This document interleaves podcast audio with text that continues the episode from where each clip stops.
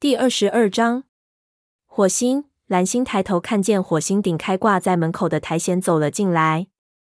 他人躺在窝里，身上的毛蓬松散乱，眼睛里充满了焦虑的神色。火星不由得怀疑，自从上次见过他之后，他是不是一直没有活动？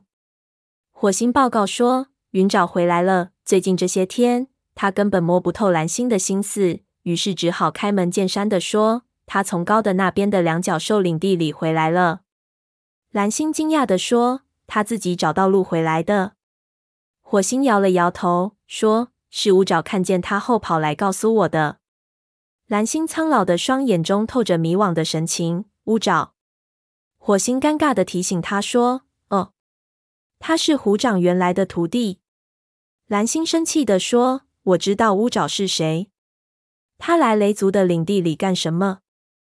火星说：“他来告诉我关于云爪的消息。”蓝星稍稍侧过头，喃喃说：“云爪，他回来了。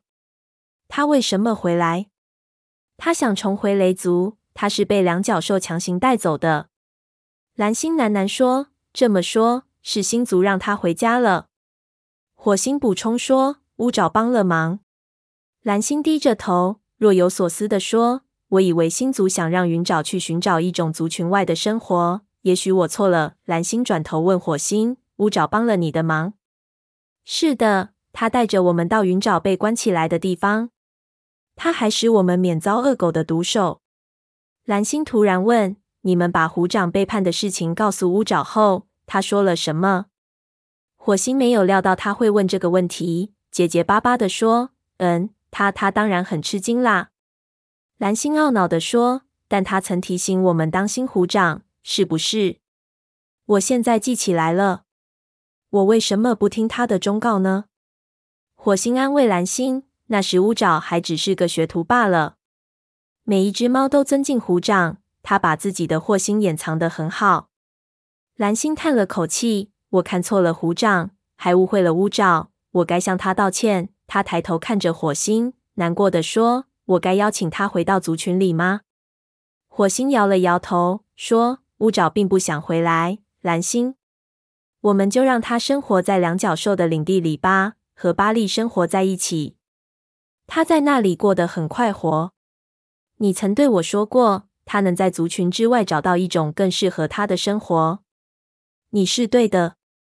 蓝星苦恼地说。但我在云沼的事情上想错了。火星感觉到谈话逐渐失控，故意装作信心十足的样子说：“我想族群生活最终会适合他的，但我们是否接纳他重新回到族群，只能由你来决定。”我们为什么不接纳他？火星坦白说：“黑条认为云沼应该从哪里来回哪里去，回到宠物猫的生活中去。你怎么想呢？”火星深吸了口气说。我认为云沼和两角兽生活的这段时间，已经使他明白，他的心和我的一样，都属于这片丛林。蓝星两眼放光，同意说：“太好了，他可以留下来。”火星松了口气：“谢谢你，蓝星。”云沼能够重新被族群接受，令火星感到十分高兴。不过，他仍然心存疑虑。云沼在同风族巡逻队的战斗中表现得很出色。而且回到营地时也显得很高兴，但是这种情况能够持续多久呢？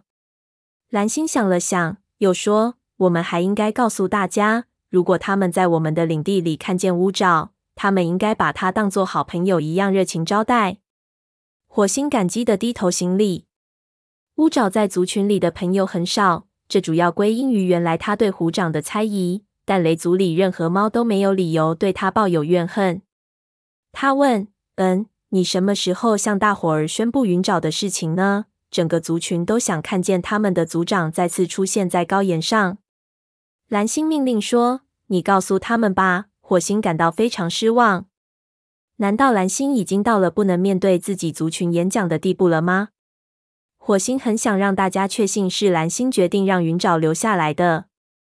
蓝星在巢穴里待了这么久。组里大大小小的事务都交给火星处理，大伙儿怎么能相信这是他的决定呢？如果他自己当众宣布此事，就连黑条也不能抱怨了。火星一言不发的站着，心绪此起彼伏。蓝星疑惑的眯缝起眼睛，说：“有什么地方不对吗？”火星闪烁其词的说：“也许该由黑条告诉大家。”说来说去，就他对此持反对意见。蓝星眼睛里闪过一丝疑惑的神色，火星吓得气都不敢出一口。只听蓝星说：“你变得精明了，火星。你说的没错，这个消息应该由黑条来传达，叫他来见我。”火星偷去蓝星的表情，想知道他有没有因为他的狡猾而不快，有没有因为要见黑条而烦恼。但蓝星的神情没有透露出丝毫异样。于是火星向他告退。黑条还待在原地，坐在那里等蓝星的处理决定。其他猫则像往常一样各干各的事去了。当火星从高岩下走出来时，会场上的几只猫好奇地向他望过来。火星直视着黑条的眼睛，极力掩饰自己胜利的喜悦。火星朝蓝星的巢穴点了点头，向黑条示意蓝星想见他。他和黑条擦肩而过，向猎物堆走去。虽然现在还没有到中午，但猎物已经堆得冒尖了。火星看了，满意的想：捕猎队干得不赖。他又累又饿，捡起一只松鼠。他想，如果暴风雨要来，那就赶快来吧。火星去前麻丛的路上，绕道去了一趟学徒巢穴。他看见云沼独自坐在那里，狼吞虎咽地吃一只麻雀。云沼看见他过来，赶紧咽下嘴里的肉。焦急地问：“他说什么了？”火星放下松鼠，说：“你可以留下来。”云沼发出一声欢呼，高兴地说：“太棒了！我们什么时候出去训练？”火星一想到训练，四肢就疲惫的酸痛。他说：“今天不行，我得休息一下。”云沼脸上露出失望的神情。火星向他保证说：“明天一定训练。”云沼对于步入旧时的生活轨道这么积极，火星很高兴。火星说：“顺便说一下，你的故事编得不错，就像一次历险似的。”云沼尴尬地垂下头。火星继续说：“但只要你遵守武士守则，我就会一直让大家相信你是被两脚兽偷走的。”云沼嘟囔道：“但我就是被偷走的。”火星严厉的看着他说：“我们都知道那不完全是实情。”如果我再发现你去两脚兽的围栏那里，我就亲自把你逐出族群。云沼说：“是，火星，我知道了。”火星高兴地回到巢穴，躺在窝里。今天的训练进行得十分顺利。云沼还是头一回这么听话，而且不可否认，云沼的格斗技能越来越好了。他迷迷糊糊的想，希望这种情况能持续下去。